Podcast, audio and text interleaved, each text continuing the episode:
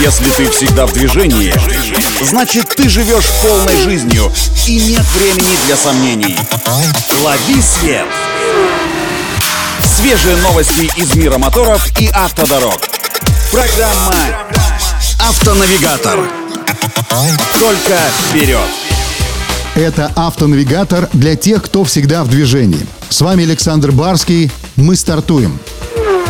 Стало известно, что электрическая версия кроссовера Porsche Macan и новый электрокроссовер Audi Q6 e-tron должны быть полностью готовы уже в этом году. А в следующем их планируется активно поставлять клиентам. Пока же версии этих электрокаров еще сырые. Основное внимание в данный момент уделяется исправлению целого ряда обнаруженных ошибок. И чтобы найти их все, команда инженеров ежедневно тестирует автомобили, привлекая к сотрудничеству специалистов компании, которая и занималась разработкой фирменного ПО для Porsche Macan и Audi Q6 e-tron. Вот это правильно, так и должно быть. Все по-серьезному и без спешки.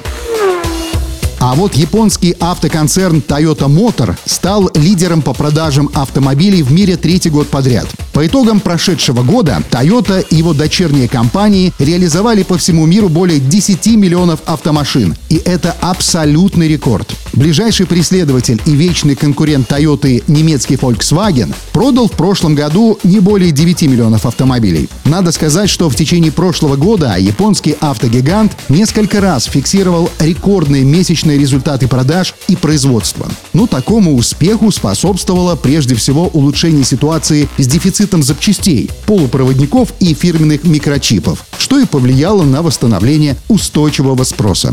На этом делаем остановку. Удачи на дорогах и берегите себя. Программа «Автонавигатор».